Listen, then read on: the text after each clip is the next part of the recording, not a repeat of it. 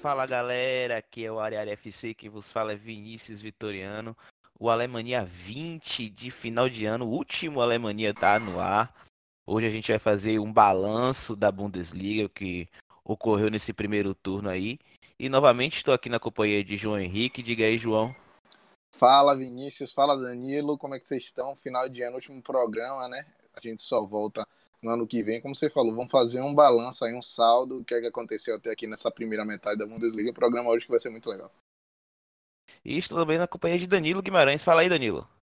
Diga aí, Vinícius, diga aí, João, beleza? Ao nosso ouvinte, muito bom dia, boa tarde, boa noite aí a todos. E sim, né, vamos lá, o programa vai ficar muito legal, um programa mais opinativo, né? Fazer esse balanço, sim. também tivemos aí algumas novidades no de contratação, tudo mais. Vamos nessa. Vamos nessa. E é o seguinte, o balanço vai ser feito da seguinte forma, caro ouvinte. Vamos fazer primeiro um balanço das equipes que estão na parte de cima da tabela, ok?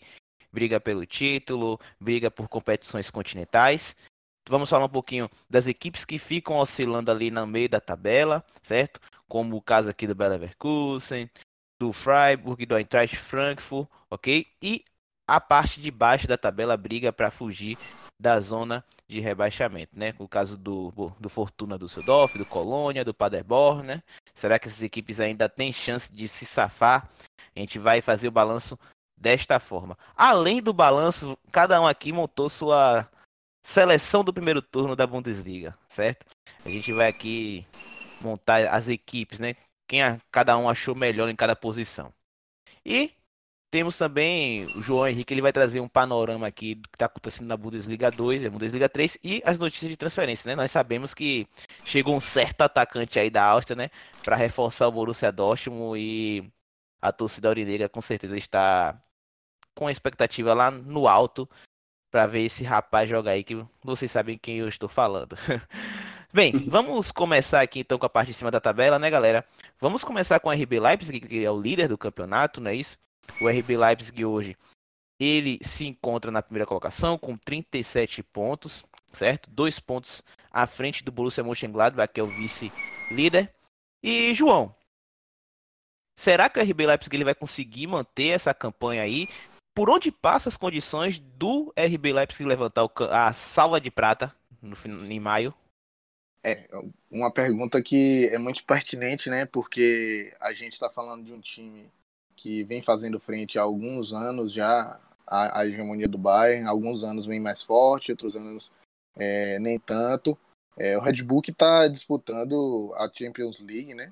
Está inclusive também disputando a Copa da Alemanha. Então é um time que está envolvido em muitas frentes e às vezes é, vai precisar priorizar é, determinadas competições em determinados momentos da temporada. Né? A gente sabe que o confronto que aguarda o Red Bull Leipzig não é um confronto fácil. É um time, o Tottenham é um time que vem, vem com um determinado, é, determinada oscilação, mas não é um confronto fácil do, contra o Red Bull. Mas eu acho que se você considerar que o Red Bull tem algumas peças de reposição, você tem alguns zagueiros no, no banco, você tem o Kunatê, tem o Orban, tem o Pamecano, na lateral você tem o Kele, o mas e considerando não só as peças de reposição, mas a polivalência de algumas peças, o Red Bull pode fazer algo como que o exemplo para o Red Bull pode ser o Liverpool, né? Jogar com a rotação um pouco mais baixa no campeonato alemão ou nessas competições de Copa para poder é, conseguir manter o nível nessas três competições que vai disputar agora para frente. Sim, também concordo com isso. Se você, Danilo, tem algo aí para falar do RB Leipzig, será, Danilo, que o RB Leipzig vai conseguir destronar o Bayern de Munique? Então, é, como eu até já falei anteriormente, né? Acho que se não der Bayern de Munique, eu acho que o Red Bull Leipzig é sim o favorito, né? A levar o caneco em maio.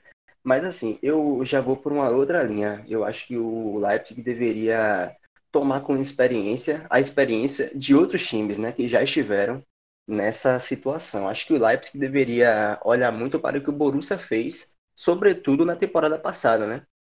O Borussia perdeu o título justamente por perder pontos contra adversários fracos, né? Quando assim, quando você joga contra algum adversário da parte de cima da tabela, é até natural que você porventura empate ou perca uma partida ou outra, né? Acho que acaba sendo algo até normal.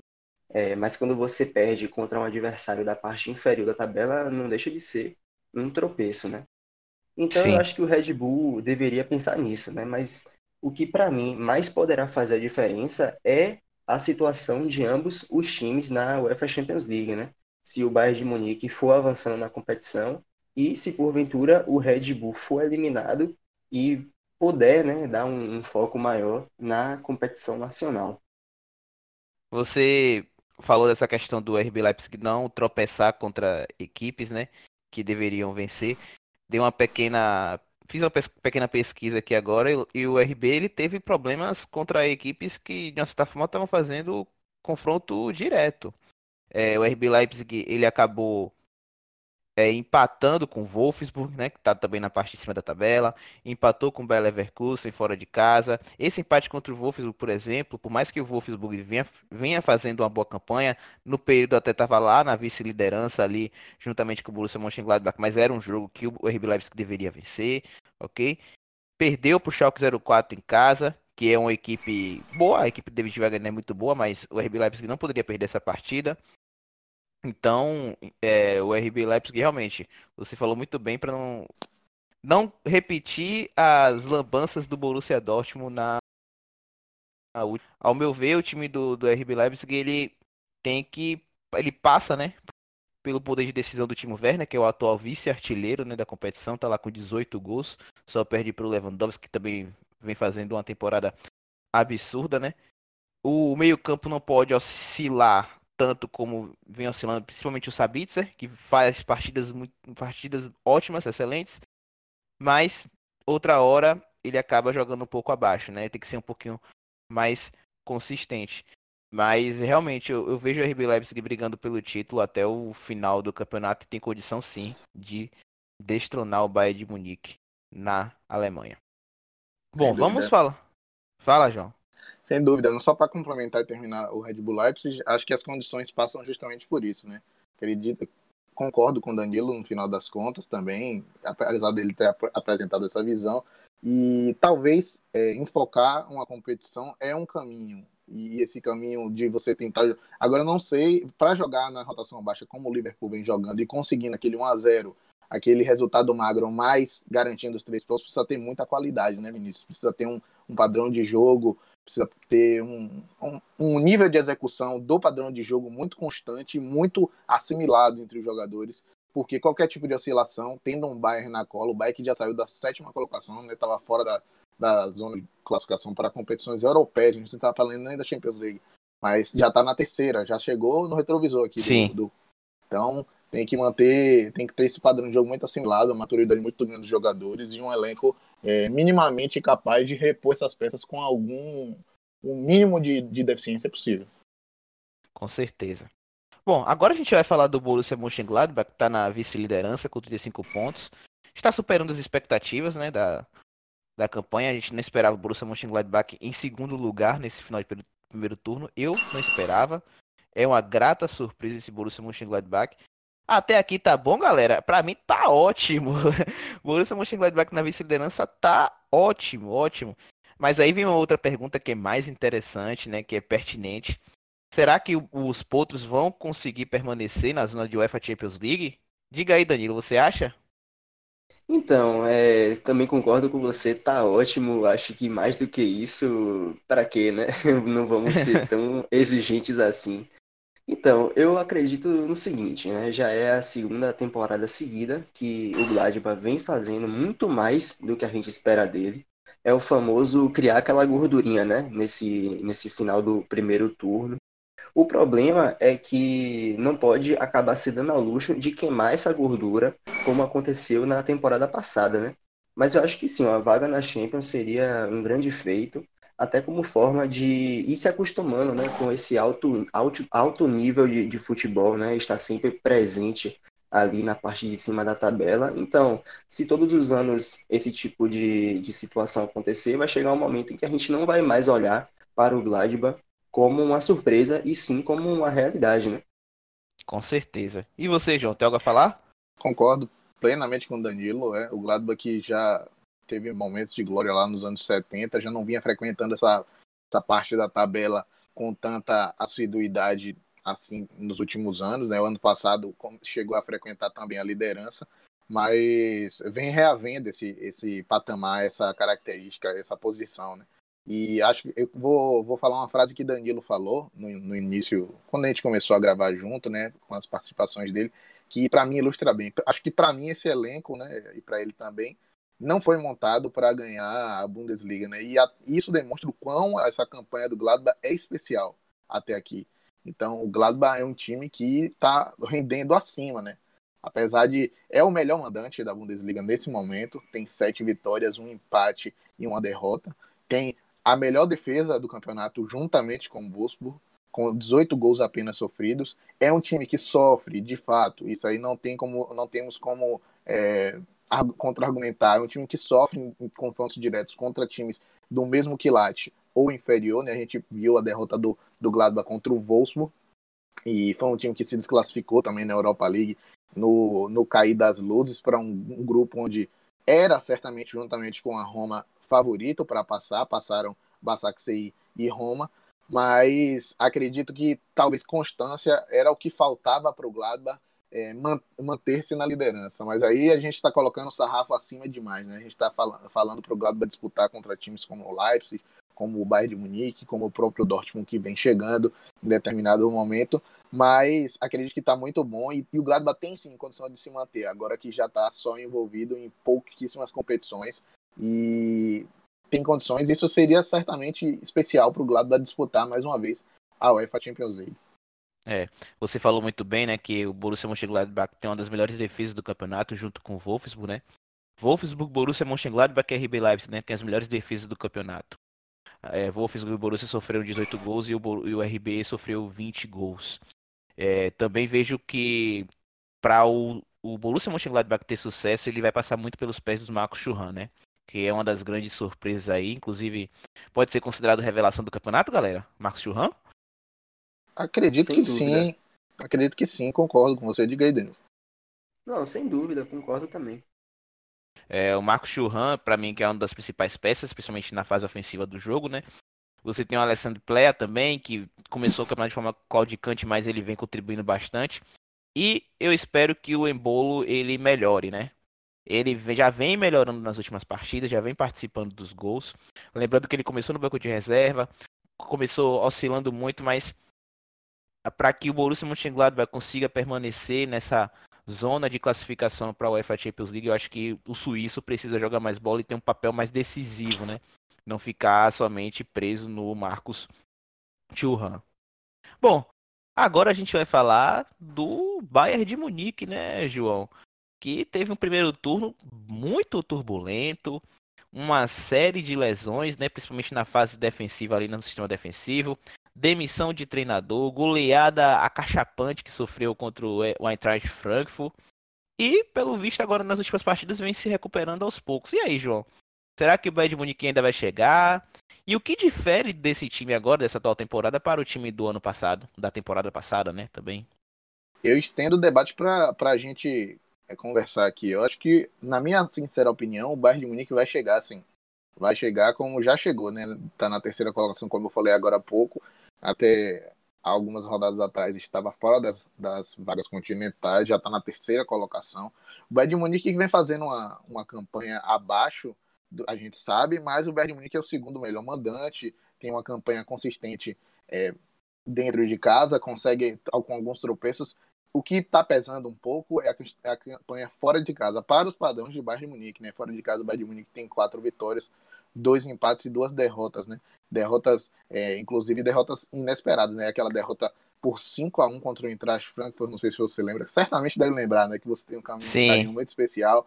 É uma derrota também de virada no finalzinho contra o Borussia Mönchengladbach. São todas essas derrotas que fazem o Bayern de Munique parar, perder pontos e impedir de somar esses pontos e que acaba é, refletindo na, na, tabela de classificação, né? Apesar de que o Bayern de Munique agora vem numa, numa boa remada aí de três vitórias consecutivas até essa parada.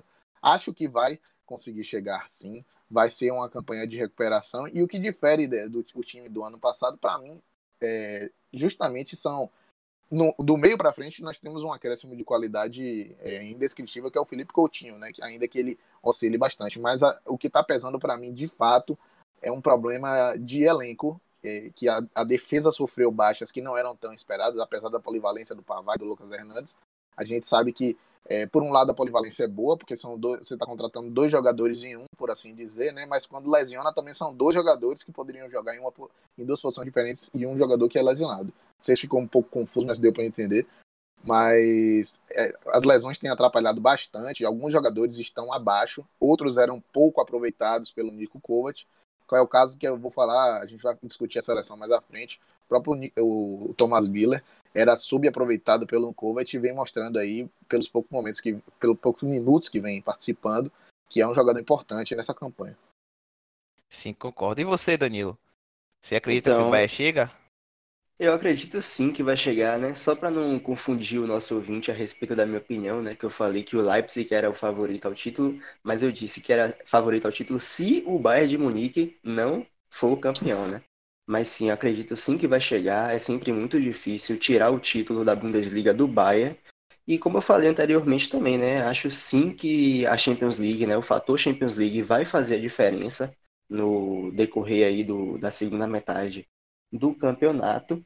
Embora, é, só fazendo uma análise a respeito do, do que o Bayern de Munique vem sendo nos últimos anos na Bundesliga, sobretudo na era Guardiola, o Bayern de Munique que, por vezes, usa a Bundesliga muito mais como uma forma de treinamento e a Champions League para jogar de fato, né? Mas claro que isso é só uma brincadeira, né? O Bayern de Munique admiravelmente é, leva muito a sério todas as competições que disputa Embora eu também acho que o Bayern de Munique tem sim um elenco muito superior a qualquer outro adversário. Eu acho sim que vai chegar. Sim, né? O Bayern ele vai enfrentar o Chelsea nas oitavas de final da UEFA Champions League em fevereiro, né? Um confronto aberto. Acredito que o Bayern é até favorito frente ao Chelsea, né? Também Bem, acho. Eu acredito, eu acredito que o Bayern chega, ok? Eu acredito sim também, concordo, acompanho os dois. Acredito que o Bayern vai chegar. É, o que difere do time que conseguiu chegar no ano passado, né? É uma equipe mais jovem, né? O Bahia deu uma rejuvenescida, principalmente na parte da frente. É, João falou muito bem da defesa, né? Que sofreu esse, esse baque aí, né? Com o Chul, Boateng já não é mais o mesmo. Vem improvisando a Laba no, no, na defesa, né? O Dieter Flick, né? O mesmo Kovac também fez um, um parecido, né? Colocando a Laba na, na zaga ali. Alfonso Davis jogando na lateral esquerda. É um time que na fase defensiva vem sofrendo bastante. Na parte ofensiva fez algumas contratações pontuais, como o Felipe Coutinho e o Perisic. Felipe Coutinho é, oscilando bastante, né? Tendo lampejos. Acho que a melhor partida do Felipe Coutinho com certeza foi aquele 6x1 contra, contra o Werder Bremen, que ele participou da maioria dos gols, seja dando assistência ou concluindo as jogadas. Então, eu vejo o Bayern de Munique um time jovem, que depende muito de peças jovens, principalmente ali na linha de 3, né, do 4-2-3-1 que às vezes joga, né, com o Gnabry, com o Coman, certo? Felipe Coutinho precisa aparecer mais, precisa ser mais participativo. Lewandowski, que é a principal peça, é o artilheiro, né, da, da do, do campeonato alemão, e ao meu ver, é o melhor jogador da Bundesliga nesse primeiro turno, porque ele vem fazendo com o Bayern Munique é um negócio absurdo. Então eu acredito sim que o Bayern vai chegar. Isso. Só para ilustrar rapidamente, antes da gente terminar, você falou do Boateng, né? Muitas vezes o, o Dieter Fick ele tá utilizando o Boateng porque não tem outra opção, né? Nesse último jogo contra o Wolfsburg, é, jogou o Javi Martinez e Alaba, jogaram Javi Martinez e Alaba, mas um que ilustra bem a fase da, do Boateng é que ele, ele jogou nove partidas, das quais oito ele iniciou em nenhuma dessas partidas em que ele jogou, o time do Bayern de Munique saiu com clean sheet, né? Saiu sem tomar gols. Então, todas as partidas em que o, Bayern, que o, o Boateng começou a partida, o Bayern de Munique tomou gol. E fica icônico ali aquele lance ali, né? Por mais que tenha sido um 6 a 1 aquela arrancada do Rashica contra o Boateng, lembrou até o lance do Messi, né? Que ele ficou no chão. O Boateng é. já não vem passando por um bom momento na, na zaga do Bayern de Munique, não. Infelizmente está sendo especulado no Arsenal. o torcedor do Arsenal aqui não gostou, não gostou muito não. Bom, é, vamos falar um pouquinho agora do Borussia Dortmund, né, Danilo? Que de uma certa forma deveria estar numa posição melhor, né? Tem time para isso e até agora tá na quarta colocação entregando a paçoca em vários jogos, né? E aí, Danilo, você acha que a solução ainda está no elenco? E no que mexer aí para alcançar o degrau mais alto da tabela? Então, Vinícius, eu acho que o Borussia Dortmund vive sim uma, uma instabilidade, né? Muitas oscilações dentro das partidas. E sim, eu acho que as soluções podem estar no elenco, só que, em contrapartida, os problemas também estão no elenco, né? Ao mesmo tempo que, que, tem, que tem soluções, tem, tem os problemas né, dentro do, do elenco, né? E quando eu digo os problemas, eu digo o sistema defensivo falho, o goleiro que não passa essa confiança toda, né? O meio-campo que erra muitos passes, um, um, ataque que até faz muitos gols, mas que também perde muitos gols, né? Tem muito que melhorar ainda embora tenha muitas peças aí, como o Hazard, né, que chegou essa temporada que ainda não engrenou, um treinador incapaz de modificar as atitudes e os sistemas táticos e estratégicos da partida, durante a partida, né, tanto em relação à, escalação, como em relação também às substituições no decorrer dos jogos. E na, e, na minha opinião, esse talvez seja o maior fator né, que a gente poderia considerar aqui, depois eu vou querer até ouvir a opinião de vocês, é a diretoria, né, que parece olhar muito mais para o ataque do que para a defesa do Sem time, né? dúvida. né? Sem dúvida. Eu, eu, era o que eu estava pensando ontem quando eu recebi a notificação da, da contratação do Erling Haaland, que é uma ótima contratação, a gente tem que saber é, diferenciar o que é 8, o que é 80, uma ótima contratação. O Borussia precisava sim de um cara para dividir a responsabilidade ofensiva com o Alcácer, né? O Barcos vinha fazendo esse aquele trabalho de referência ali, mas um pouco mais móvel de, de é, que não é a posição natural dele, né? O Mário Götze para mim não tem condições de fazer essa função. O Mário Götze para mim tá um, um, degrau abaixo do, dentro do elenco do Borussia Dortmund, mas a carência mais latente do elenco do Borussia Dortmund é a defesa. E aí você vê um investimento de 20 milhões, fala-se, né, de 20 milhões de, de euros que não é um valor exorbitante para as transferências de, de, hoje em dia, né, pelo que a gente vê, por uma joia de um, jovem muito promissor de 19 anos, né? Talvez é, tá um pouco, como você falou, né? A diretoria está muito mais preocupada em servir o, o, sistema ofensivo, que já é farto, né? Você tem o Brandt, você tem o Royce, você tem o Hazard, você tem o Sancho, você tem o Alcácer, você tem eu, eu coloco até o Hakimi nessa aí, viu? Nesse sistema ofensivo. É, Hakimi é Mas... é polivalente. coloco, pois é, e a diretoria faz um investimento desse, né? Vamos ver se com o restante da janela alguma coisa se acerta aí para um, a vinda de um zagueiro melhor do que porque é, tá muito difícil a situação ali com o próprio Rummels que tá um pouco abaixo, né? Sim, concordo. Eu e não apenas... que... Fala. É, é, desculpa interromper. Não, eu ia só complementar que não apenas a, o sistema defensivo em relação aos zagueiros, né? Também em relação aos laterais. Não sei se o Nico Schultz é esse lateral todo, né? O Pitzek que também, embora faça alguns jogos bons, ele também já está, né, na reta final de, de carreira aí, né? A gente Sim. não pode também exigir de um cara de mais de 30 anos de idade que faça nenhum milagre, né? É. Sim. Acho que desde que saiu o Schmelz, a gente não conseguiu encontrar um bom é, lateral esquerdo para o Borussia Dortmund. O Rafael Guerreiro tem muito mais predicados ofensivos, deixa a desejar demais na, na, na parte defensiva. E na, quando a gente for falar da seleção, eu vou falar de um lateral que poderia ser bom para o Dortmund. Vamos lá. É, eu acredito que o Borussia também é, tá sim, tem solução dentro do próprio time. É um dos melhores elencos da liga, se não for o melhor no papel com certeza. Sim, precisa fortalecer o sistema defensivo. A gente sabe muito bem disso, né? Akanji, Zagadu, né? Que são, não são zagueiros confiáveis, são jovens e não são tão confiáveis assim, né? Danilo falou muito bem do goleiro, né? Do Burke, enfim. As laterais, principalmente Schultz, que até agora não engrenou de, de, de vez.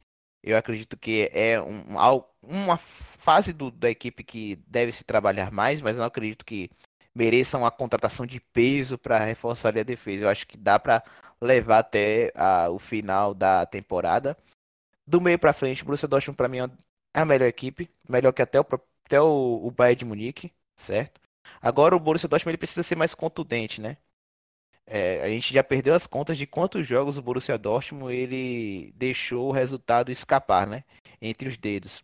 O jogo contra o Hertha Berlim, que levou a virada, o time abriu 1 a 0 teve duas, três, quatro chances no segundo tempo de ampliar o marcador e garantir a vitória. Não conseguiu, acabou levando o gol de empate e em seguida levou a virada. O jogo contra o RB Leipzig também foi uma outra partida que o time jogou um absurdo, jogou horrores.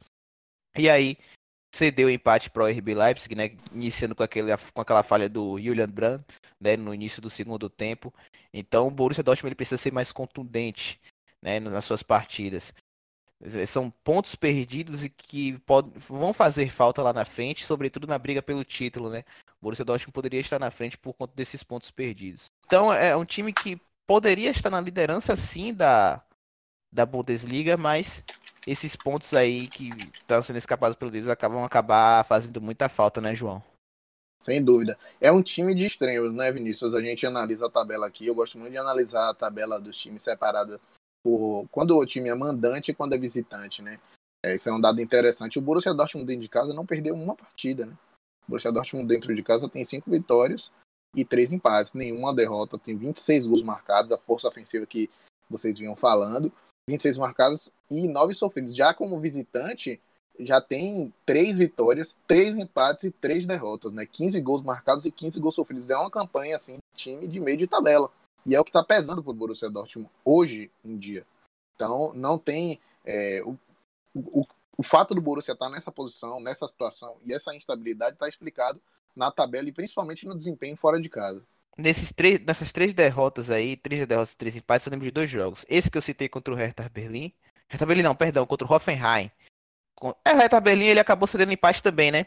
Foi Hertha Berlim que cedeu empate. É, se é, me permite aí confirmar esse jogo contra o Hertha Berlim, se foi se empatou, se perdeu mesmo. Mas o jogo contra o Hoffenheim que cedeu a virada, né? Foi um jogo que o time acabou cedendo a virada. E o jogo contra o Eintracht Frankfurt fora de casa também foi um jogo que a equipe estava com o resultado nas mãos e acabou é, perdendo a chance de garantir os três pontos. Então, contra o Freiburg também, né? Contra o Freiburg também, no finalzinho. Com olha, olha a, dois, a quantidade. Né? Exato, olha a quantidade de jogos em que o Borussia Dortmund deixou escapar, né? No finalzinho. Então o time do Borussia ele precisa ser mais contundente, né? Em relação aos seus jogos. Era um time que era para estar lá na liderança do campeonato, né? Mas, enfim. Algo mais acrescentado do Borussia? Não, tô Por tranquilo. Bom, agora a gente vai falar aqui das equipes que estão brigando, né? Pela UEFA Champions League. Quem tá mais maduro nesse momento para conseguir arrancar uma vaga e tirar um dos quatro que a gente falou aqui agora no podcast? Schalke 04, Bayer Leverkusen, Hoffenheim e Wolfsburg. E aí, João, o que você acha que tem mais condição no momento de conseguir uma vaga na UCL?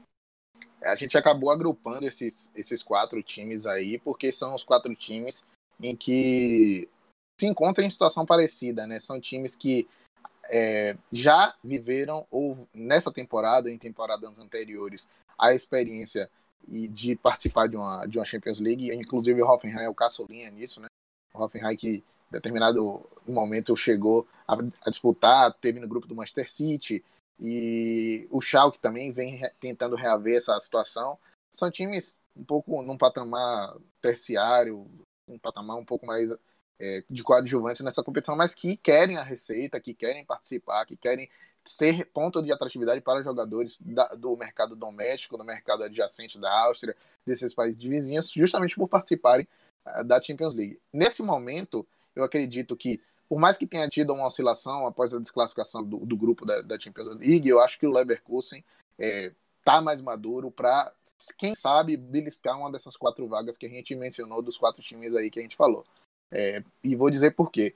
O Leverkusen, nesse momento, é o segundo melhor visitante da Bundesliga, né? Se, se vale, principalmente, de um, de um esquema de bastante posse de bola, mas sabe se adaptar, como mostrou também num resultado contra o, o Bayern de Munique, um jogo que fez um, um belo jogo contra o Bayern de Munique, sabe se adaptar em determinadas situações para condições de não ter tanto a bola.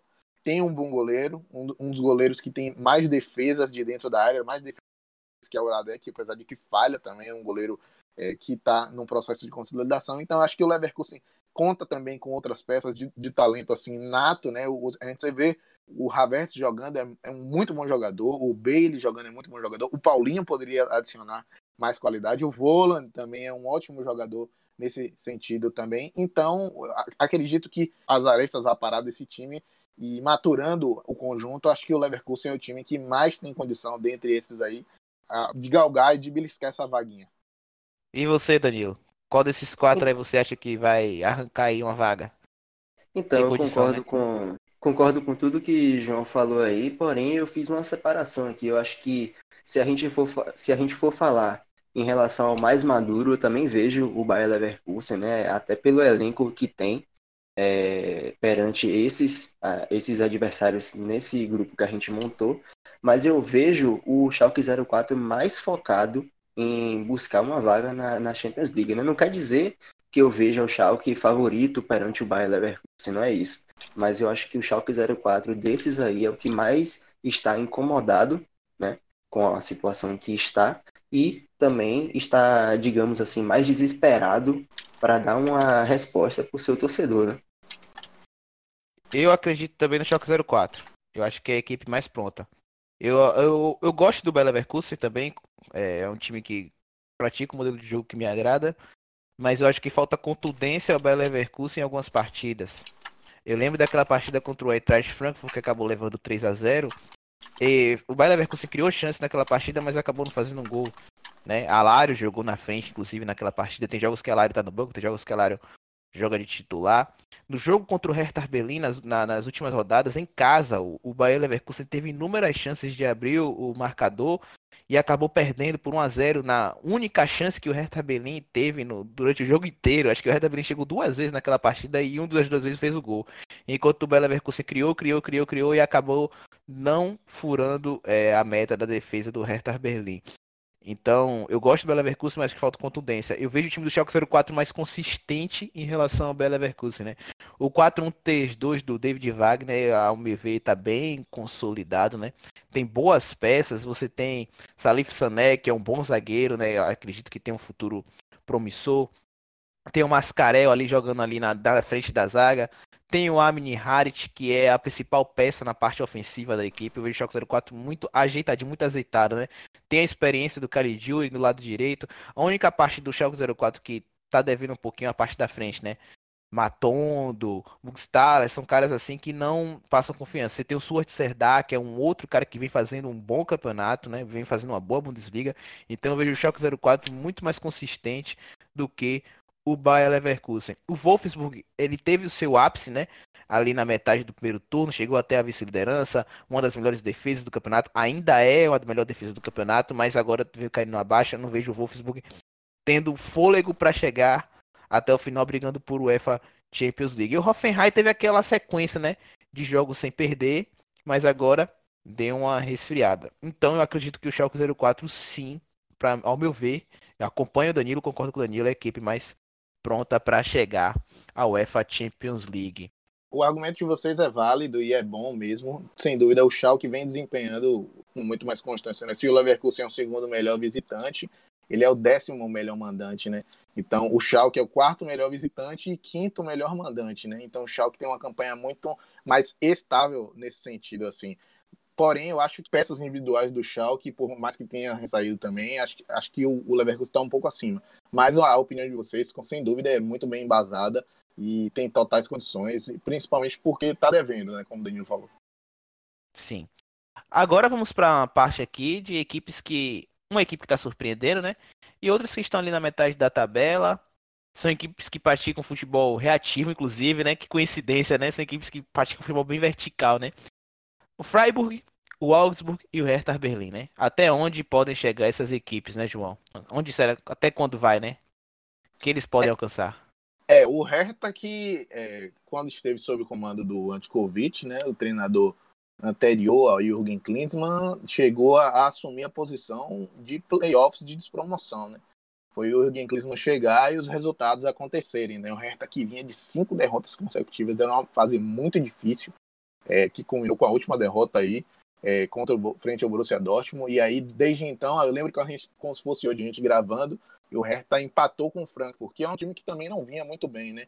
Mas eu falei, eu lembro como, como a gente estava discutindo, eu falei, é, já é algo diferente, porque não foi uma derrota, né? Foi um empate frente ao Frankfurt, que não é um time tão está tão bem no, na tabela assim, mas já é um, algo diferente de uma derrota. E desde lá foram é, uma vitória contra o Freiburg, que foi uma vitória importante, né? contra um time que está na metade superior da tabela.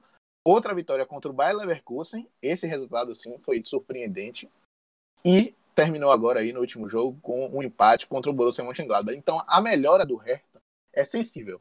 É extremamente é, sensível, porque o Hertha vinha em situação assim muito ruim e o Hertha tem peças.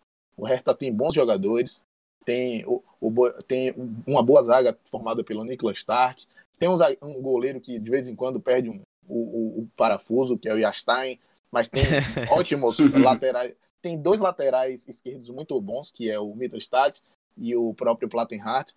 Então tem boas peças e o, o, o talvez o principal enigma do, do Jürgen Klinsmann seja como acertar essas peças, né? E acho que ele está conseguindo é, começar a decifrar esse enigma. Quanto ao próprio Augsburg, viveu também um bom momento, né? Encerrado nessa última rodada é, pelo Red Bull Leipzig, natural que se encerrasse. O Augsburg vinha de algumas partidas sem perder e também era outro que flertou com a parte da, de baixo da tabela, mas que o, o, time subiu muito de produção pela parceria entre o Max e o Niederlechner. Então, é, não só o, Fra, o Augsburg, também o Freiburg, como a gente falou, Freiburg que chegou a estar durante rodadas a fio na, na zona de classificação. Acho que algum desses três times aí pode beliscar, sim, mantendo uma performance alta. É, o Freiburg vem, é, o Freiburg particularmente vem é, tendo oscilações muito fortes agora aí nesse final de primeira metade, mas pode beliscar aquela sexta vaguinha ali, que é a pré a pré-UEL, né? A pré-Europa League. Então, esse é o, é o máximo, o teto que eu vejo esses times chegando, ainda que seja muito difícil para eles. E você, Danilo? O que é que você Não, acha concordo, dessas equipes? Concordo com o João também, né? Inclusive tiveram momentos em que o Freiburg esteve até dentro do, do próprio G4, né? E a gente até comentou que se beliscasse uma vaga na Champions seria um feito extraordinário, né? Mas é, olhando para o momento atual, eu não vejo nenhum desses três times brigando pela Champions League. Acho muito improvável, né? Tudo pode acontecer, mas acho muito improvável. Também vejo que o teto talvez seja essa vaga na UEFA Europa League, né? Tanto a vaga direta, né, que é o quinto colocado, como a pré, que é o sexto colocado. E desses três times, acho que o que mais vem me agradando é o Freiburg, né? Principalmente quando joga sobre os seus domínios, né? Quando joga em casa, vem apresentando um futebol muito vertical. Dos três é o que vem mais me agradando. Dos três, o que mais vem me decepcionando é o Augsburg, sobretudo pelo que fez na temporada passada, e o Hertha Berlim, eu acho que eu gostaria de ver um trabalho do Jürgen Klinsmann, né, começando no início da temporada, né? Dessa vez é, a mudança de treinador se deu no meio da primeira parte, né, do campeonato. Então, não sei se essa é a temporada do Hertha Berlim. E gostaria de ver esse time mais reforçado também, né? Se, se o Chaka do Arsenal né, vier para o Hertha Berlim, né? João até chegou a comentar em off, né, com a gente, a Isso. gente até discutiu que ele poderia sim também é, estar participando de um time um pouco mais forte né, na Bundesliga, mas se chegar será um, um reforço é, extraordinário também, né? Mas eu acho que essa não é a temporada do Hertha Berlim ainda. Acho que esses três times, né? Eu acho que o Freiburg é o que mais tem chances de beliscar uma vaguinha ali na UEFA Europa League. Eu acredito que o Freiburg ele tem chance sim também, de UEFA Europa League, acredito também que tem muita chance. É uma equipe bem consistente. É, tem nos pés do Lucas Roller, do Petersen e do Luca Waldschmidt, né? Que são as principais peças ali da parte da frente que podem fazer alguma coisa pela equipe. Tem o Grifo, que muitas vezes fica no banco de reserva e sai pro jogo também, que tem contribuições importantes. Na defesa, a defesa do Freiburg também é bem consistente. Você tem o Gunter, né, que para mim é um dos melhores zagueiros desse primeiro turno aí da Bundesliga, inclusive já tá na minha seleção. já tô adiantando aqui. Mas realmente, eu acho que o Freiburg ele chega até o Europa League. O Augsburg ele oscilou bastante no início do campeonato, né? Ele teve na parte de baixo da tabela por muito tempo, agora que vem se recuperando, assim como o próprio Hertha Berlim. Então eu vejo o Augsburg e o Hertha Berlim ali muito no meio de tabela, não vejo muita é, o que esperar muito dessas duas equipes não. E agora, galera, a gente vai falar do Eintracht Frankfurt. O que aconteceu com a Eintracht Frankfurt, meu amigo? Queda livre. Queda livre total para Eintracht Frankfurt, né, Danilo? Não vem, vem vinha bem, certo? Um, um, uma equipe com um modelo de jogo interessante, ao meu ver, e depois do jogo contra o Bayern de Munique foi ladeira abaixo, né? O que é que tá acontecendo com a Eintracht Frankfurt, né? Porque o Ed Hunter, inclusive, até já tá pedindo a cabeça dele. que fase, né, da equipe do Frankfurt. É. Não, é, é, natural que se peça mesmo, né? Acho que o Frankfurt na temporada passada tinha um elenco muito forte que acabou sendo muito desfalcado, né, com a venda de alguns jogadores. Acho que o principal deles, né, o Jovic, né, que foi para o Real Madrid. E um time que não se encontrou, né? Acho que foi um modelo de preparação para a temporada passada que não foi, obviamente que não foi, né, repetido para essa temporada, é uma decepção para o torcedor, para todo mundo, né, que acompanha. Acho que a torcida do Frankfurt, depois do que viu na temporada passada, o time que chegou, quase chegou na final da UEFA Europa, da UEFA League, Europa League. É uma decepção muito grande e, nossa, acho que a Bundesliga é, perdeu um, um, um, time que poderia ser um potencial, né, de também estar tá brigando ali na parte de cima. E você, João, o que é que você vê aí da Eintracht Frankfurt? E do Werder Bremen também, né? Que também não vem fazendo um campeonato não tão legal assim, né? É, não, é, são dois times que a gente é, observa que, a gente se pergunta, né? O que é que aconteceu? Acho que o, o que tem em comum entre eles são as perdas, né? O Werder Bremen não poderia ter deixado sair a zero de graça o Max Cruz, que era o organizador, o finalizador daquele meio de campo ofensivo. E perdeu muito, é, apostou nos garotos, no Josh Sargent, no Milon Rashica, tem alguns pontos de experiência também, mas o, o sistema defensivo do Werder Bremen é muito ruim. O goleiro é bom, um bom goleiro, é, o Pavlenka, mas é, o sistema defensivo tem deixado a desejar, né? O Werder Bremen, que inclusive é a mais nova, pior defesa da Bundesliga, né? Como diria Danilo Guimarães, tomou duas goleadas astronômicas né, nessas, nessas últimas rodadas aí. Eu gostei muito dessa, dessa terminologia. Vou utilizar. E aí, é o tipo de coisa que também aconteceu com o Frankfurt, né? O Frankfurt perdeu o Jovic, como o Danilo falou, perdeu o Haller, é, que, que, era um outro centroavante que oscilava também com, com o Jovic para poder dividir essa responsabilidade dos gols. E as peças que estão lá, né, que é, são boas peças, mas que não estão conseguindo repetir o futebol de outrora. Né? O Kostic não está conseguindo repetir o futebol. De... O único que eu salvo daquele time ali é o Hinteregger, né, que tem marcado alguns gols, tem feito algumas partidas consistentes, mas ainda assim também oscila. E o Trap que tá mais fazendo stories no Instagram do que jogando, né? Mas é, é, um, certamente um goleiro muito bom e que voltou a casa, que revelou ele. E tem, alguma, tem que dar a contribuição dele, porque a situação é, do Frankfurt terminou fora da zona de rebaixamento. Mas assim, são números que ilustram, né? O Frankfurt é o pior visitante. Uma vitória, zero, nenhum empate e sete derrotas. Perdeu os últimos cinco jogos fora de casa. Mas dentro de casa a situação é diferente, né? O Frankfurt ocupa a sexta posição se o campeonato fosse disputado só com as partidas é, disputadas em seus domínios, né? Então esse descompasso aí tá, tá levando o Frankfurt a ficar segunda metade da tabela e se bobear vai acabar se encostando ali no, no Fortuna, no Bremen, porque a tendência até aqui, né? Essa parada pode ajudar bastante, mas a tendência até aqui era de queda. É, né? Depois da, do jogo contra o Bayern de Munique, já são oito jogos sem vencer. São sete derrotas e um empate do Eintracht Frankfurt, né? Para vocês terem uma ideia da dimensão da péssima fase que o time vem passando. Vocês falaram muito bem aí também das perdas dessa temporada para atual, né? Contratou o André Silva, emprestou o Rebite para o Milan. Inclusive, o Rebite já está querendo voltar, né? Rebite parece que está querendo voltar pro, pro Eintracht Frankfurt, porque não tem, não vem tendo oportunidades lá no time italiano. Então, as peças que trouxe também, né, para substituir o Jovic e o Haller, que são o André Silva e o Bas Dost, são, foram jogadores também que começaram bem e depois caíram um pouco de produção. Você falou do Hinteregger, né, que é uma peça que vem se salvando. Eu gosto de colocar o Camara também. Camara é um jogador que se esforça bastante ali do meio para frente. É um jogador que vem se eximindo um pouco, mas realmente Kostic vem fazendo uma temporada abaixo, né, do que foi a temporada passada é uma equipe que eu não esperava isso, né? A Ad Hunter terá muito trabalho aí nesse segundo turno para recuperar esse time do Eintracht Frankfurt, porque se dependesse dos últimos oito jogos, o Eintracht Frankfurt estaria fazendo companhia ao Paderborn, né? Na pois é. lanterna é. do campeonato. E o, da... o, o, Frankfurt é, parece que vai contratar aí o, o primo do, do Kamada, viu? É o, o jogador japonês, o Fugir da Queda.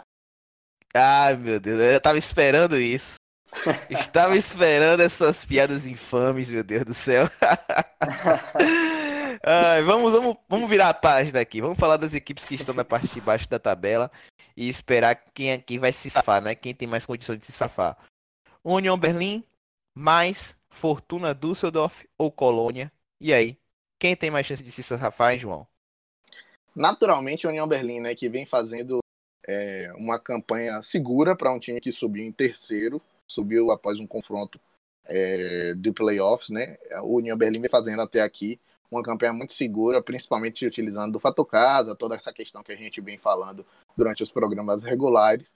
E dentre os outros também aí, a gente observa alguma recuperação, alguma condição de algum respiro, principalmente do Colônia, né? O Colônia que vem tendo alguns bons resultados nessas últimas três rodadas aí. O Colônia que já chegou a ser lanterninha, chegou a ficar em 17 também, oscilando. Os dois ali, né? Eram o Colônia e o Paderborn. O Colônia demonstrou poder de reação. O Paderborn até agora não não, demonstrou, não concretizou esse poder de reação, né? Ainda que tem melhorado nas partidas, tem conseguido fazer gols, tem conseguido algumas vitórias nos últimos cinco jogos aí, tem duas vitórias. É, mas acho que sem dúvida nenhuma, os times que mais têm condição de se safar aí são o União, o Mainz é muito instável, mas eu acho que o Colônia pode ficar com a luz muito acesa, porque o, o time não é tão bom, o time é fraco. O Düsseldorf da mesma forma. O Düsseldorf conseguiu se manter na temporada passada, mas acho que dessa não, não vai conseguir se safar, não. E você, Danilo, o que, é que você vê aí? Então, acho que naturalmente o União Berlim talvez seja o que menos tenha chances né, de, de, de ser rebaixado nessa temporada, não apenas pela posição que se encontra, né, está em 11 colocado com 20 pontos, mas também pelo futebol que vem apresentado, né? Para o que se espera do União Berlim. Inclusive, no podcast da semana passada, foi o time que eu escolhi como surpresa do campeonato até aqui. E eu acho muito, muito difícil ver o União Berlim sendo rebaixado nessa temporada. Já o Mais e o Düsseldorf, eu acho que eles vêm fazendo o que se espera deles de fato, né? Todas as temporadas, basicamente, a gente vê esses times nessa região da tabela, né, em que se encontram o mais que está em 14º colocado e o Düsseldorf que está em 16º, e eles são os times que é, acabam, como posso dizer, não sendo rebaixados por terem candidatos é, um pouco mais propensos a caírem, né? E o Colônia, como o João disse, né, é um elenco fraco, na minha opinião. Torço para, para que fique, né? Tanto pela rivalidade que temos ali na, na região oeste da, da Alemanha, né? Mas eu acho que se o Colônia não for rebaixado, é porque tem times piores. Sem dúvida. Eu acredito no União Berlim. A gente colocou o União Berlim aqui também porque foi uma equipe que vem saiu da Bundesliga 2, né? Mas o União Berlim está na décima colocação, assim, décimo primeiro lugar, né? Já é décimo uma campanha primeiro. surpreendente, né? Então, eu acredito que o União Berlim é a equipe que sim vai escapar dessa é, da zona de rebaixamento.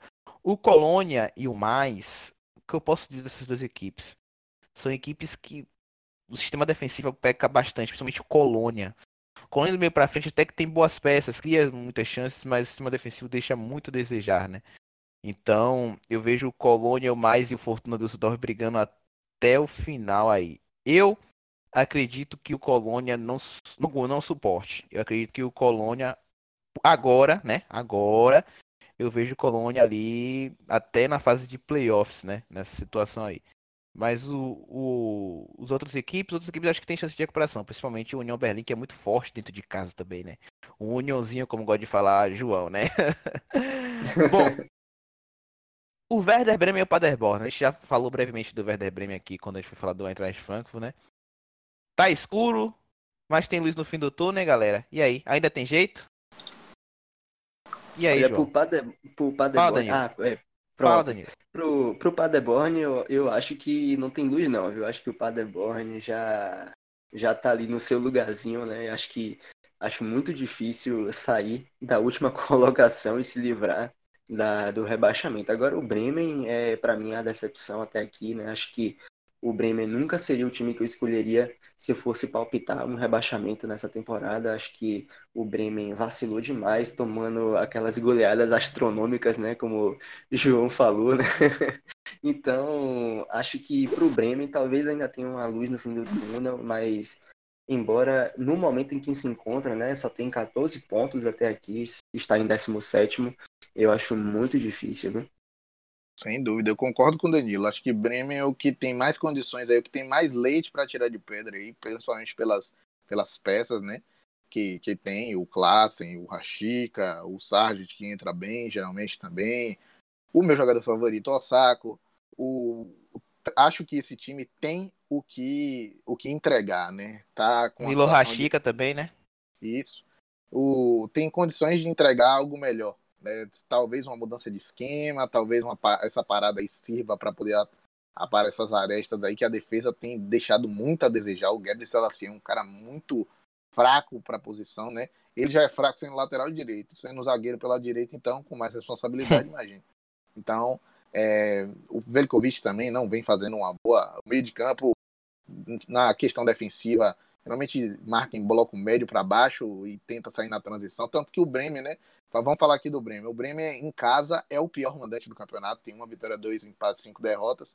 Já fora de casa, é, aparecendo na 11 colocação. Uma campanha é, um pouco melhor, né? Ainda que esteja entre as campanhas da segunda parte da tabela. Então, casa bem com o esquema do Bremen. O Bremen tenta sair em transição rápida, direta, é, marcando em bloco baixo para médio, para poder pegar seus, seus adversários é, no contra-ataque, né? Então, essa estratégia não tem dado certo. O Bremen tem dispersado muitos pontos em casa e perder pontos em casa é cartilha de rebaixamento. Certamente, com ele também, eu não colocaria é, o Bremen como um rebaixável, né? Principalmente pelo ano passado que fez. Chegou a flertar, inclusive, com vaga é, em competição europeia. Mas esse ano está me surpreendendo negativamente.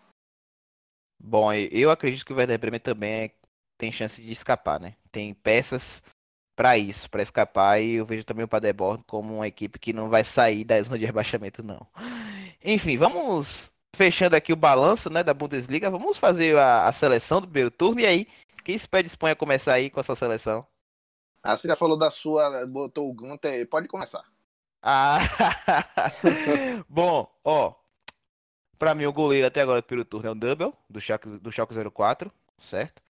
É um goleiro que vem fazendo partidas brilhantes. brilhantes. É, o jogo contra o, o RB Leipzig foi espetacular. Fez defesas sensacionais. Eu coloco o Number, né, que inclusive está especulado no Bayern Munique na próxima temporada. Lateral direita. Apesar de não jogar na lateral direita em algumas partidas, o Kimmich, que é o meu ver um dos melhores laterais do mundo hoje, ele e o Trent Alexander-Arnold do Liverpool são os dois laterais assim, pau a pau ali. Kimmich na lateral direita, Willy Orban do RB Leipzig, que é um zagueiro bem seguro, certo?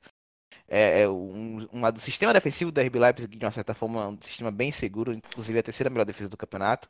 Gunther, né? Que eu já falei aqui, do Freiburg, que é uma equipe uhum. que vem fazendo uma boa campanha de destaque. Halstenberg na lateral esquerda, ok? Já foi convocado para a seleção alemã, certo? Então é um cara que me agrada bastante. Ofensivamente é um cara que me, que eu gosto muito também. Então, Rastenberg na lateral esquerda. E aí, o que é que acontece aqui, né? Para tentar encaixar todo mundo que eu, que eu acredito, eu coloco, fiz um 4-1-3-2, né? E é um time que não pega muito, não. Witzel, certo? Na frente da zaga. Apesar do Borussia oscilar bastante, eu, eu vejo o Witzel como um pilar, certo? De confiança e consistência da equipe do. A equipe Aurineiro, né? E Adam Sancho, certo? Na ponta direita. O Gnabry, do Bayern de Munique, que ao meu ver, depois do Lewandowski, que é um cara que vem resolvendo a situação do Bayern de Munique quando o time está numa situação dúvida. bem adversa. E o Marcos Churran, do Borussia Mönchengladbach, né? Que é a principal peça do, do Borussia Mönchengladbach nesse, nessa temporada. Coloca o Marcos Churran. Menção honrosa a Mini Harit, ok? Não deu para colocar aqui. Coloquei a menção honrosa a Mini Harit do Schalke 04. Vamos dizer assim, coloco, Schalke, é, coloco o Harit no banco de reservas. E a dupla de ataque, Lewandowski e Timo Werner, certo? Para mim, essa é a dupla de ataque. Os dois jogadores vêm fazendo um campeonato sensacional, principalmente o Robert Lewandowski, o polonês. E o meu treinador, eu fiquei em dúvida entre o Marco Rose, do Borussia Mönchengladbach, e o Julian Nagelsmann. Eu vou colocar o, Julian Nagelsmann, certo? Ele é meu treinador da temporada, do primeiro turno. E aí, gostei, Danilo? Gostei. Gostou? e gostei, aí, Danilo? Gostei também. Gostei também, embora eu, eu respeite sua opinião, mas eu não concordo com o Witzel ali no meio campo, mas, mas eu gostei sim do time. Agora o meu tá um pouco diferente, viu? Fala lá. Então, ó, eu coloquei aqui um 4-3-3 ultra ofensivo, viu? Um, futebol muito vertical. Então, meu goleiro eu coloquei o Zoma, do Gladbach, né? Um goleiro muito experiente, de 31 anos, goleiro da seleção suíça, né, também. Na lateral esquerda, eu coloquei o David Alaba, embora tenha sido improvisado por vezes na, na zaga. Acho que o jogador não tem culpa disso, né? Ele é um lateral de origem. Sim. Então, coloquei o Alaba. É, na lateral direita, eu coloquei aqui o Kimmich e uma observação para o Pavar, né? Eu acho que é, fica, ficou até um pouco difícil me decidir, né? Ainda mais que o Kimmich por vezes joga no meio campo também, né? Mas pensando na sua posição de origem, acho que vai, eu vou de Kimmich. É, na zaga, eu coloquei o Matias Ginter, que está jogando no Gladbach né, no momento, e uhum. o Klosterman, do Leipzig, né? Um zagueiro de 23 anos. No meio-campo eu coloquei Sabitzer, do Leipzig também, e o Fosberg, também do Leipzig, e coloquei o Julian Brandt, do Borussia, né? que acho que quando o Brandt joga como meio-campo, principalmente como meio-campo é, ali na, na parte mais central do campo, acho que o seu rende melhor. é melhor, rende melhor e tem decidido né, muitas partidas para o Borussia. E o meu ataque não poderia ser diferente, né? Lewandowski, o Gnabry e o Timo Werner. E o meu treinador também eu vou de Nagelsmann. Beleza. Agora restou para mim. Né? Sim. Vou, vou também, agora eu vou com um 4-4-2, assim, ultra ofensivo também com o Danilo. E vou, vou, matar a cobra e mostrar o pau, viu? Porque eu vou dizer por que, que eu tô que eu tô colocando esses jogadores. Alguns são contestáveis, o Danilo já falou que contestar Witzel, o Witzel tá na minha. Mas vamos lá. É, Nubel, como o goleiro da, da, até aqui, da primeira metade, por quê? Por 31, 31 defesas de, de chutes de dentro da área, né? Três clean sheets. Tem goleiros com mais clean sheets, mas para mim o Nubel tem mostrado uma capacidade de reflexo absurda. Um total de 48 defesas até aqui no campeonato. Lateral direita, primeiro ponto aí que vai casar Celeuma. Para mim não é o Kimmich, né? Apesar de que o Kimmich tá no meu banco de reserva da seleção, né? Para mim eu coloquei o Hakimi, porque é um lateral ofensivo, sim, um cara sim, que, eu pensei no Hakimi no, um cara ofensivo, um cara que cria, um cara que demonstra vontade de ganhar os jogos e ele tem dois gols, seis assistências e cinco clean sheets, viu? Porque ele, ele que é um lateral muito ofensivo e apesar de todos os problemas defensivos do Borussia, tem cinco clean no Tem partidas também que ele não joga na, na lateral direita, né? Tem partidas que ele jogou na ponta esquerda, inclusive, né? Na linha de Exatamente. 4-2-3-1. Isso. Mas assim, o Kimmich também, muitas vezes, também não joga na lateral direita, né? Joga ali na, no meio campo, na linha de três, né? Inclusive, eu acho que o Kimmich vai pro meio campo futuramente. Será um Land 2.0, é. como eu falei ontem off, né? É. É Continua. uma boa, é uma possibilidade real. Mas, é, continuando aqui no, no miolo de zaga, aí tem uma, uma coisa que vocês podem é, discordar de mim, né? É, o, eu, isso aí, o próximo não é discordância, é plausível. O Ginter, né? É um, um pilar defensivo muito importante do Borussia Mönchengladbach. Danilo deve ser o todo aí porque ele saiu do Dortmund. Não poderia ter saído do Danilo. Não poderia, não poderia. A gente até já falou isso num programa passado, né? Isso. Sobre isso. E o companheiro do Ginter, para mim, é um, cara, é um cara que começou o campeonato muito bem, caiu junto com o time, mas que eu não poderia deixar de lembrar dele, que é o Bruma do é um cara que tem cinco clean sheets e tem participação importante. Nesse... Se o Wolfsburg é ainda, estando em nono, a melhor, uma das melhores defesas junto com o Gladbach, o Bruma tem certamente muita, muita parte nisso. Então fica aí a menção rosa para o Bruma, que é, tem cinco clean sheets, é um cara que tem feito, errou em alguns pontos também, caiu junto com o time, mas eu colocaria ele como uma forma de não esquecer o que ele fez até naquela primeira metade do, dessa metade do campeonato. É, no, na lateral esquerda, super ofensiva, um cara que eu tô me encantando né, com a forma de jogar, que é o Felipe Max do Augsburg. É um cara que já fez seis gols, deu quatro assistências, seis grandes chances criadas e quatro clean. Então, para mim, está se mostrando um lateral muito mais ofensivo do que defensivo, mas que tem mostrado alguma capacidade de recompor ali também Claro que a, a, o predicado dele é muito maior ofensivamente. É, já na linha de meias, né, quatro meias, é, super ofensiva também, eu coloco o Witzel, porque nos momentos em que o Borussia estava mal, é, ele estava bem, ele salvava, ele fazia gols. Então, claro que oscilou junto com o time também, mas tem três gols, três assistências, criou cinco grandes chances de gol. É, aí, o segundo meia também por dentro eu coloco o Thomas Miller, né, que vem, como eu falei, sendo sub, era subutilizado pelo Nick Kovac e, e, tem um dado interessante, né? Ele, ele teve é, 17 jogos, em 17 jogos, 11 ele começou, ele tem uma média de 56 minutos por partida, porque joga pouco, né? É substituído, ou entra no final, ou joga no início, não, termina o jogo.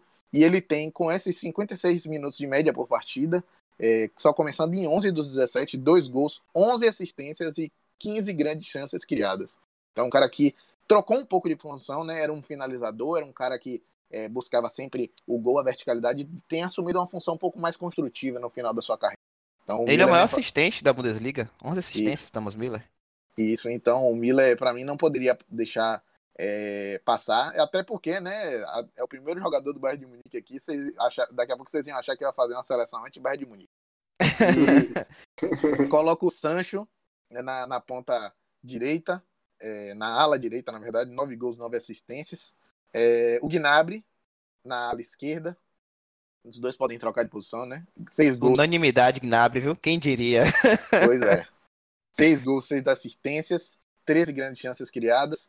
E aí o ataque não tem como ser diferente, né? Lewandowski, 19 gols, duas assistências, sete grandes chances criadas.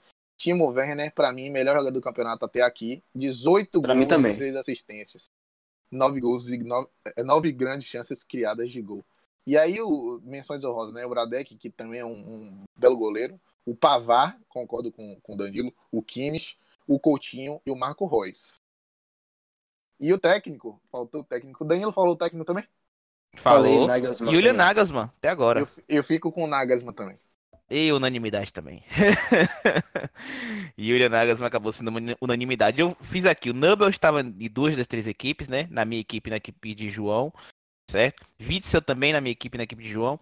Gnabry, unanimidade. Leva e Werner também, unanimidade. Assim como o treinador Julian Nagelsmann. Então a gente e teve o Ginter esse... também, né? Na minha e na de João teve o Ginter. É verdade, o Ginter, é verdade. Eu até pensei em colocar o Ginter. Fiquei na dúvida assim, coloco ou não coloco o Ginter, mas aí eu fui do Gunter do Freiburg. Bom, João, vamos falar um pouquinho das notícias e transferências aí. E parece que um, um cara veio da Áustria aí para resolver esse problema na, na, frente do Borussia Dortmund, né? O Haaland. Ah, eu, vou, eu vou até passar para Danilo aqui. É, passa aí, é, Danilo. E aí, Danilo, dar... o que, é que você acha dessa contratação aí? Então, é, acho que acabou surpreendendo a todos, né? Pelo fato de que tinha o Manchester United também na briga embora o Manchester tenha uma certa dificuldade com o seu diretor esportivo, né, o que a galera costuma chamar de tio Ed, né, Ed Woodward. Então, é, acho que acabou sendo um pouco decepcionante para a torcida do Manchester United, né? inclusive nas redes sociais a galera decepcionada, dizendo que nunca esperaria ver o Manchester perder uma contratação para um time como o Borussia Dortmund, né? Até um, um pouco de desrespeito, eu, eu acredito, né? Principalmente se a gente for olhar que o Borussia praticamente toda a temporada tá na Champions League, né? Vira e mexe se classifica para a parte de mata-mata, inclusive na década chegou na final da competição. Então, eu vejo sim hoje o, o Borussia Dortmund um pouco à frente do Manchester, né? O que me surpreendeu, na verdade, é que o Haaland, ele estava no Red Bull Salzburg, né? Então, ele poderia também chegar para o RB Leipzig sem custo. Então, acho que isso né? foi... Né? É, exatamente, né? Um, um clube da mesma empresa, acho que seria, é, como posso dizer, uma coisa até natural de se acontecer. Acho que acabou sendo um reforço para um adversário, né, do Red Bull Leipzig. Então, acho que me surpreendeu nesse ponto. Mas é um jogador jovem, 19 anos, e que dos 22 jogos que fez nessa temporada já marcou 28 gols, né? Uma média de mais de um gol por partida. Não sei se ele vai ser a grande solução do Borussia Dortmund, mas como a gente vem discutindo aqui, a gente não poderia, né? A gente que eu digo, a torcida do Borussia não poderia viver de um Mario Götze sendo improvisado no, no ataque, né? Acho que o Haaland pode chegar sim para ser uma grande solução ofensiva para o Borussia. É, e sobre... você, João? Concordo com o Danilo, né? É, foi surpreendente ver o Borussia Dortmund conseguindo atravessar o próprio Manchester United dizem que a Juventus também estava interessada nessa compra, né? A gente não Sim, sabe estava. Ponto, a gente não sabe, a gente não sabe até que ponto é, era real, em que medida a Juventus estava interessada.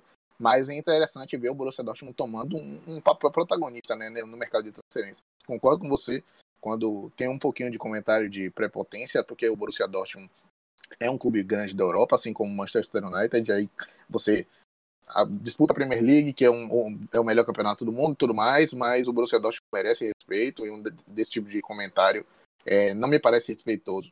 Mas é, 20 milhões de, de, euros foi um valor foi um valor que agrada aos olhos ver o mercado voltando para valores um pouco mais saudáveis, né, não tão inflacionados. E é, vamos ver se essa joia de 19 anos vai conseguir realmente se tornar tudo aquilo que promete ser, né? Ou se vai virar um Nicolas Bentner, né, Vinícius? É, com certeza. Mas é, eu só, acho que. Fala, só, só, rapidamente, antes de passar a fala para você, eu fiz uma enquete lá no, no nosso perfil do Área a Área é, e botei o seguinte: o Erling Haaland, é, deixe sua visão. E coloquei três alternativas, né?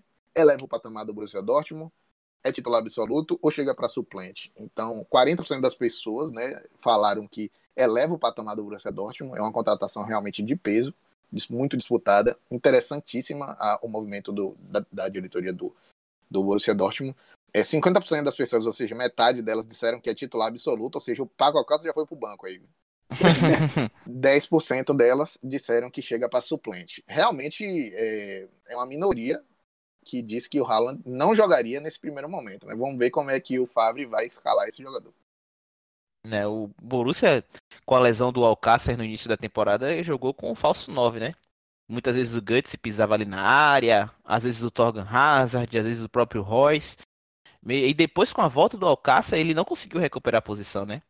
Então, o Alcácer ele nunca foi titular absoluto. Inclusive, eu estava conversando com o Rafa Frial, né, do Twitter, né? Um, um, cara, um cara ouvinte, né, do, do Área Área, que sempre participa e interage com a gente no Twitter.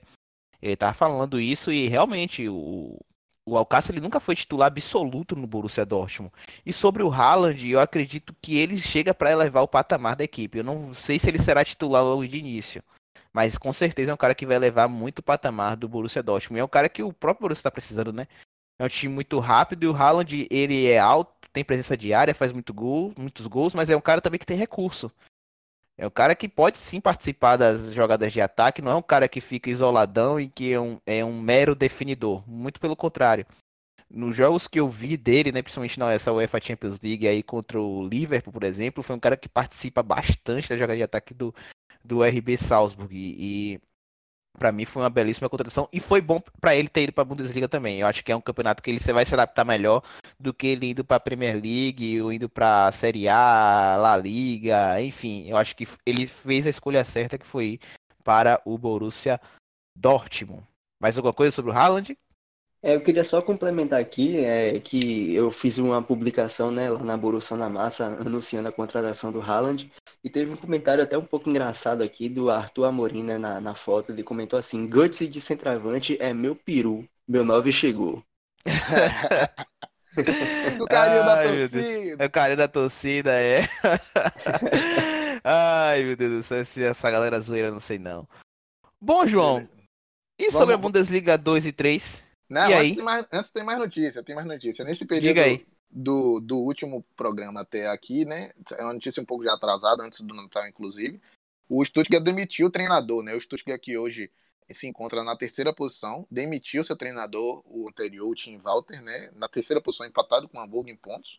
É, demitiu o Tim Walter, mas já contratou o senhor Pellegrino Matarazzo, um americano com, nat com tem naturalidade dual, né? Estados Unidos e Itália, era treinador junto do Hoffenheim, saiu, já é treinador efetivo do próprio Stuttgart. E é, uma última notícia que a gente tem para dar também, já não é tão atual assim, mas cabe a gente informar, né?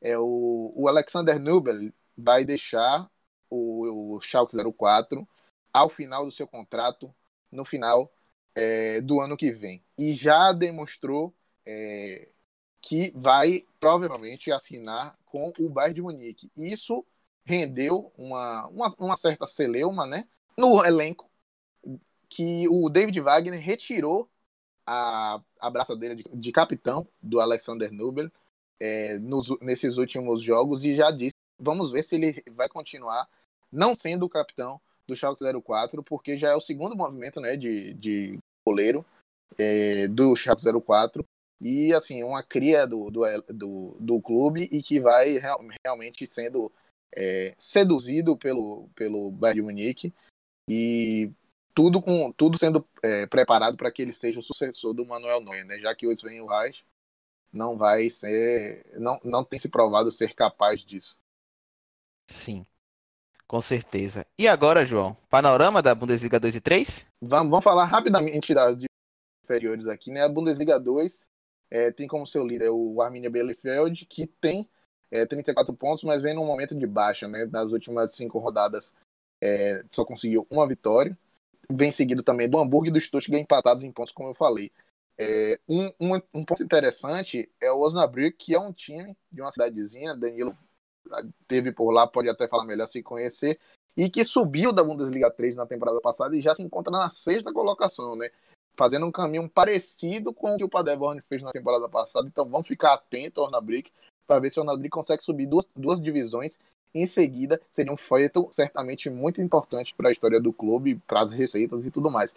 Uma situação deplorável é a situação do Hannover, né? O Hannover que frequentou muitas temporadas a Bundesliga 1 e hoje se encontra na 13ª colocação com 21 pontos, com remotas chances de você tentar conseguir é, a promoção. Né? O Nuremberg, da mesma forma, foi despromovido na temporada passada e não, não tá, tudo indica que não vai conseguir é, se promover. Né? Na Bundesliga, já na Bundesliga, algo que vocês querem falar alguma coisa? Não, não, pode, pode falar. Pois é, mas eu só, só fiquei imaginando aqui, será que se o Hamburgo não subir, o Werder descer, a situação vai ficar ferrenha ali na Bundesliga 2, né, não, Gil? É, sim, é uma rivalidade muito, muito forte, né? Inclusive, a, como até já falei num programa anterior, né? A torcida do, do Werder Bremen se intitula o, os maiores do Norte, né? Principalmente quando o Hamburgo foi rebaixado e como a gente até falou, né? Se rolar esse elevador aí, né? Nessa temporada, né? O Hamburgo que está em segundo colocado, né? Que subiria direto para a primeira divisão e o Werder Bremen que está é, é o, é o, é o vice-lanterna, né, que também desceria direto. Seria, de fato, uma situação inusitada. E sobre a Bundesliga 2, eu queria chamar a atenção só aqui para o lanterna da competição, que é o Dinamo Dresden, um time que frequentou a terceira divisão durante muitos anos. É um time muito tradicional, com muita torcida, né? Inclusive, as cores do time também é o verde, verde não, perdão, é o amarelo e o preto, né? Igual o Borussia Dortmund. Então, acho que é uma situação decepcionante, né? Estão em último colocado, com uma disparidade de pontos, né? Quatro pontos de diferença. Acho sim que vai ser rebaixado. E chamar atenção também aqui para a campanha que vem fazendo o Stuttgart, né? Que no momento está naquela, naquela posição ali de playoffs, né? Da mesma forma como foi rebaixado nos playoffs e no momento está na posição de subir via playoffs, né? Se, se conseguir se classificar né? nessa, se conseguir terminar a temporada nessa posição.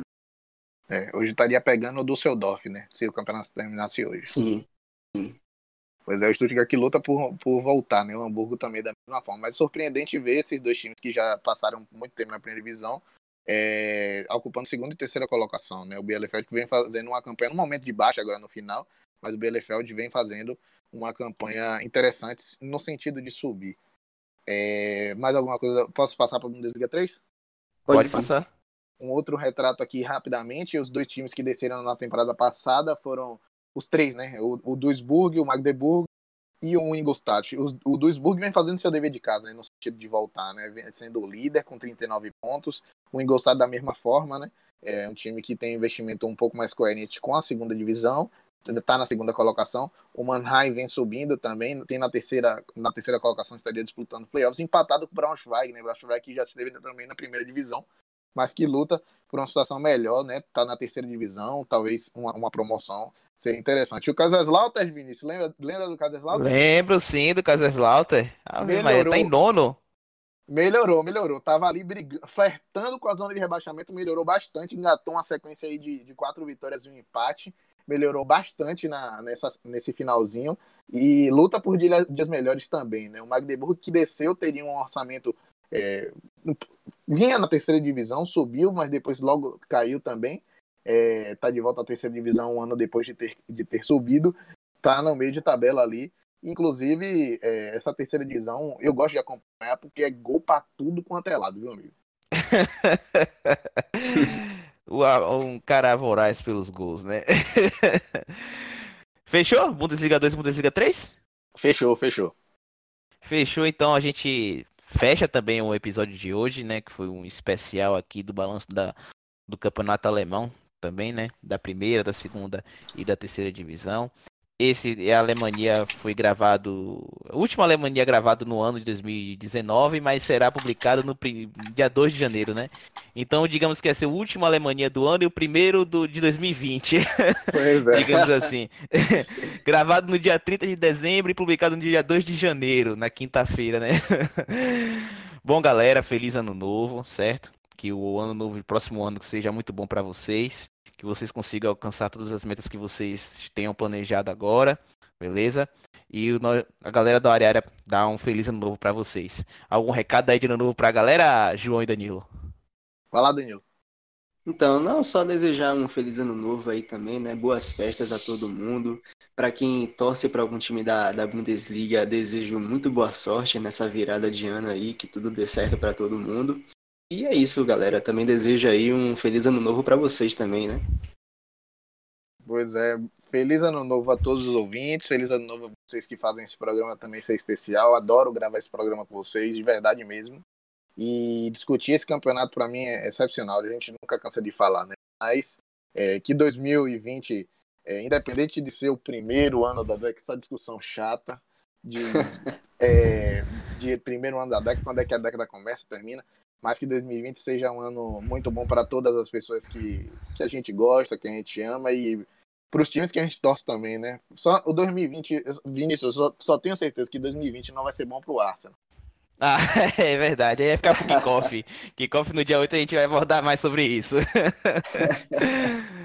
Valeu, Valeu galera. galera. Valeu, galera. Esse foi o Alemanha número 20, que faz parte do Área FC, que tem outros podcasts como Futebol, tá aqui, Coffee, Champions Cash, Futebol BR. É isso aí. Eu sou Vinícius Vitoriano. Valeu, falou. Fui. Valeu. Valeu.